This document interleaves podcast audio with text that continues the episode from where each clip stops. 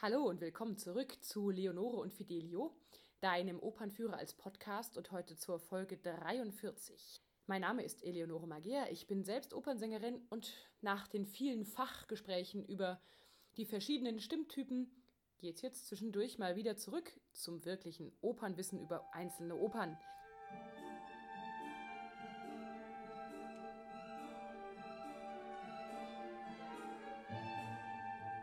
Gerade probe ich für eine meiner neuen Lieblingsopern Krieg und Frieden von Prokofjew, denn wir machen noch eine allerletzte Vorstellung in Nürnberg jetzt. Aber da ich im Moment auch einige andere Opern unterwegs mir angeschaut habe, fiel mir noch ein weiteres Podcast-Thema ein. Nämlich geht es hier nicht um eine einzelne Oper, sondern vielmehr um eine ganze Reihe von Komponisten, die wir heute und auch ich nicht gut genug kennen, aus einem einzigen blöden Grund, nämlich alle diese Komponisten haben den Nationalsozialisten im Dritten Reich nicht in den Kram gepasst. Während des Dritten Reichs wurden viele Werke von Juden oder Staatsfeinden oder anderweitig Verfemten, ja, mir nichts, dir nichts von den Spielplänen einfach gestrichen. Und da eben im deutschsprachigen Raum die meisten Theater waren und ja auch heute noch sind und dann sich der deutschsprachige Raum ja auch noch stetig ausweitete zwischen 1939 und 1945 hin nach Polen, Frankreich, Tschechien und so weiter, sind viele dieser Opern aus dem Repertoire verschwunden. Einer der bekanntesten Opernkomponisten und zufälligerweise auch einer meiner Lieblingskomponisten ist Alexander von Zemlinsky, dessen Zwerg oder die florentinische Tragödie heute zwar wieder öfter gespielt werden, aber der war auch komplett verschwunden von allen Spielplänen zwischen, ja, kann man sagen, 1939 und 1980, bis es dann einen richtigen Aufschwung von Zemlinsky gab in den 80er Jahren in Hamburg. Komm doch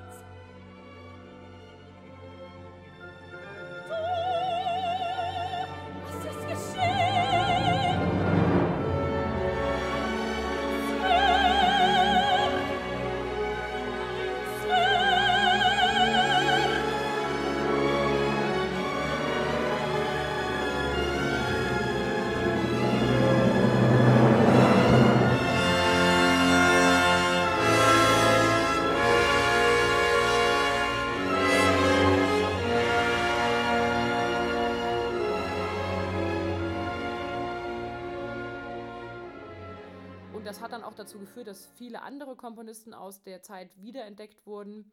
Jetzt gerade aktuell ist mal wieder ein Tscheche oder Deutsch-Tscheche wieder im Kommen, der heißt Jaromir Weinberger, der 1927 eine herrlich komische Oper schrieb, die heißt Schwanda, der Dudelsackpfeifer. Das ist so ein lustiger Geselle, der eben mit einem Dudelsack unterwegs ist und der auch mal den Teufel trifft, eine Königin verführt und am Schluss reich wird. Tja, das Stück wurde 1927 uraufgeführt und dann in den nächsten fünf Jahren, also bis 1932, 33, 2000 Mal weltweit gespielt und war dann einfach weg. Das ist schon eher ein Trauerspiel statt einer Komödie.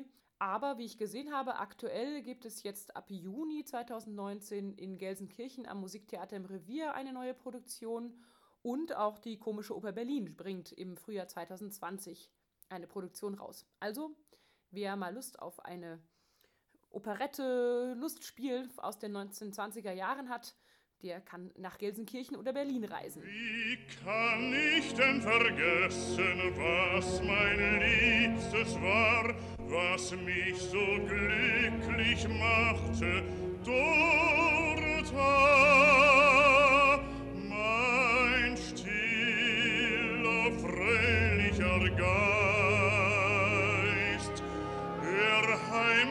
Erde mild und freier Abendglanz und weiter Ausblick lag in ihrem Aug.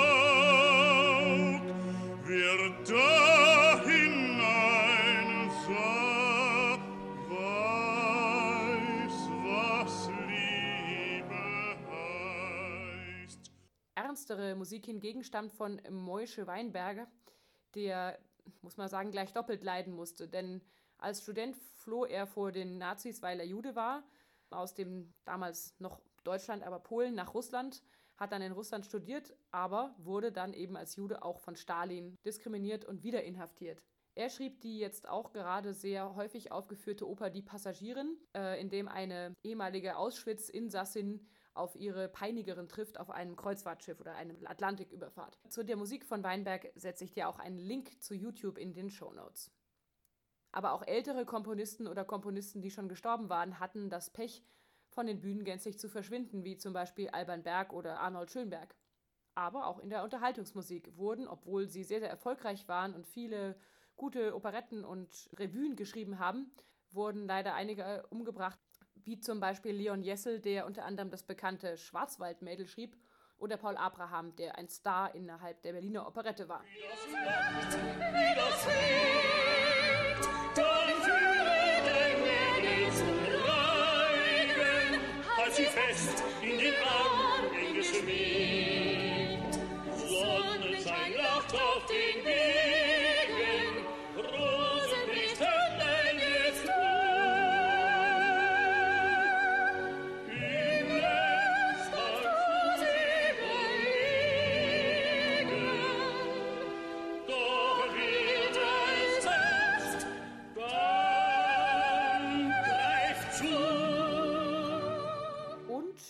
Weitere Stücke aus dem 19. Jahrhundert verschwanden völlig in der Versenkung. Giacomo Meyerbeer, der ja Deutscher war und sich dann eben umbenannte in Giacomo von Jakob, der wurde auch erst, kann man sagen, in den letzten 20 Jahren wieder entdeckt, obwohl zum Beispiel im Jahr 1900 seine Oper Die Hugenotten, ich glaube, zum tausendsten Mal an der Pariser Oper Bastille gegeben wurde, hat es jetzt über, ich glaube, 60 Jahre gedauert, bis im Jahr 2018 das erste Mal wieder eine neue Produktion von den Hugenotten in Paris stattfinden konnte, obwohl es so ein großer Erfolg früher gewesen war. Ich mochte auch sehr die tolle Musik von Karl Goldmark, ein österreich-ungarischer Komponist, der mit der Königin von Saba einen Mega-Erfolg landete. Das hat dann eigentlich auch nur der Dirigent Adam Fischer, der selber Ungar ist, aus der Versenkung gezogen und aufgenommen und auch dann wieder aufgeführt. Aber die Tenorarie Magische Töne ist auch historisch, musikhistorisch interessant. Eine der allerersten Schallplattenaufnahmen überhaupt und war ein großer Schlager sozusagen von Enrico Caruso.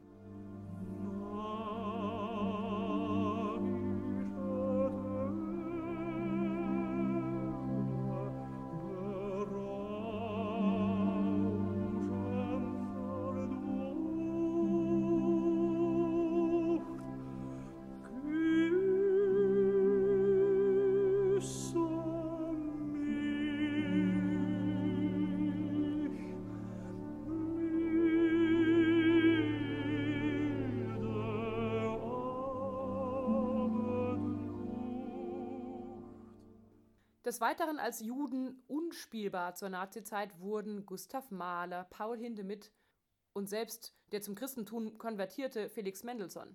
Ja, da muss man leider auch Richard Wagner eine beträchtliche Mitschuld geben, denn mit seinem, naja, Machwerk über das sogenannte Judentum in der Musik verbreitete er den Antisemitismus unter seinen Kollegen vom Feinsten.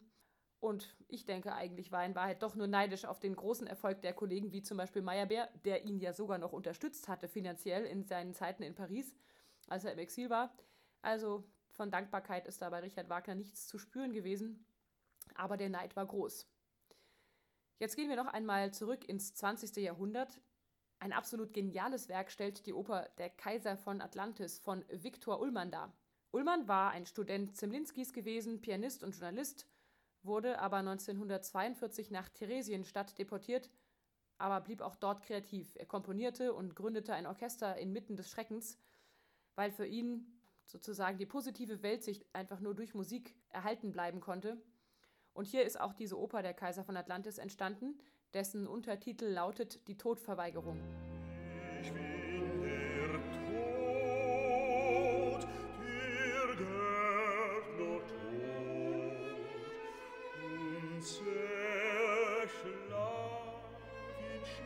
ausgepflegte Spuren. Ich bin der Tod, der Gärtner tot, und jede welches Unkraut mit der Kreaturen. Ich bin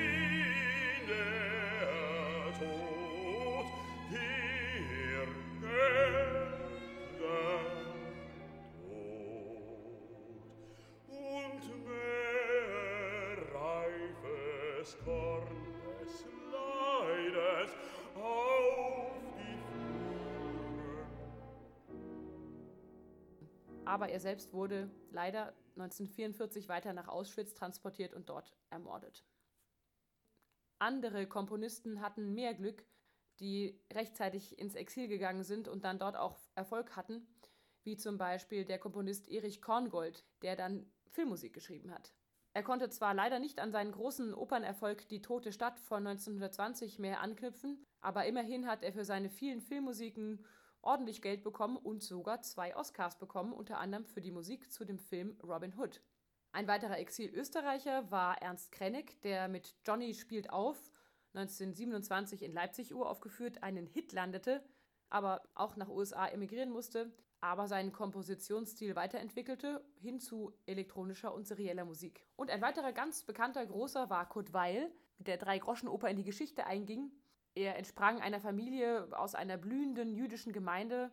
Er war der Sohn eines Synagogenkantors und hatte ja, durch Drei-Groschen-Oper und Mahagoni große Erfolge, aber sein ganzes Leben war in Gefahr und äh, dann haben auch er und seine Frau Lotte Lenya, die auch Sängerin war, sich sogar in Deutschland scheiden lassen, um einen Teil seiner Besitztümer eben retten zu können, sind dann aber rechtzeitig noch emigriert und haben sich dann eben in New York wieder getroffen, haben wieder geheiratet und Kurt Weil schrieb dann am Broadway diverse erfolgreiche Musicals. Das ging also so gesehen nochmal einigermaßen gut aus.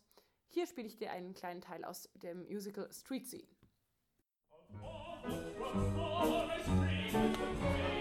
Zum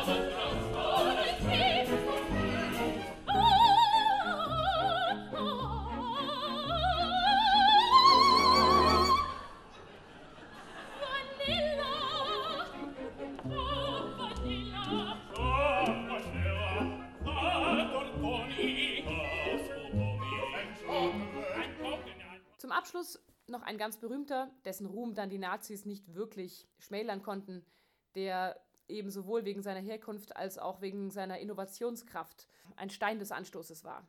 Bela Bartok. Die Emigration in die USA bekam Bartok leider nicht besonders gut und er starb dort relativ früh, denn auch er war, muss man sagen, einer der Heimat Entrissener. Ja, was ich da wirklich tragisch bei finde, Abgesehen davon, dass wir diese wunderbaren Werke dann zum Teil erst heute erst kennenlernen können, weil sie vorher nie aufgeführt wurden, hat dieser hässliche kleine Mann mit Schnurrbart auch noch mehr wunderbare Werke verhindert, weil selbst die überlebenden Komponisten fern der Heimat und fern ihrer Muttersprache Deutsch kaum mehr richtig Fuß fassen konnten. Aber hier nun ein Ausschnitt aus Bartoks fantastischer Oper Blaubarts Burg. Dies ist also Blaubarts Feste.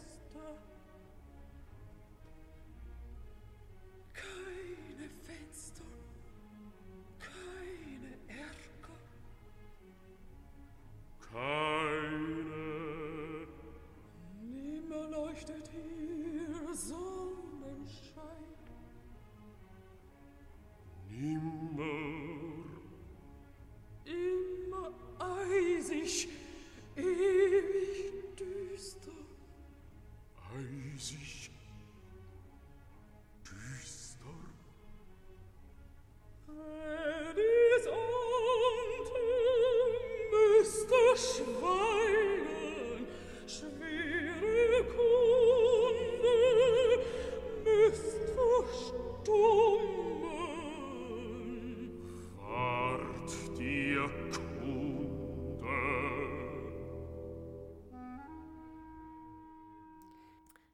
Das war schon heute mein Ausflug, zumindest einen kleinen Überblick in einen Teil der verfemten Komponisten aus der eher düsteren deutschen Geschichte des Nazireichs, als eben Begabte ausgegrenzt wurden durch mangelbegabte und stumpfsinnige Machthaber.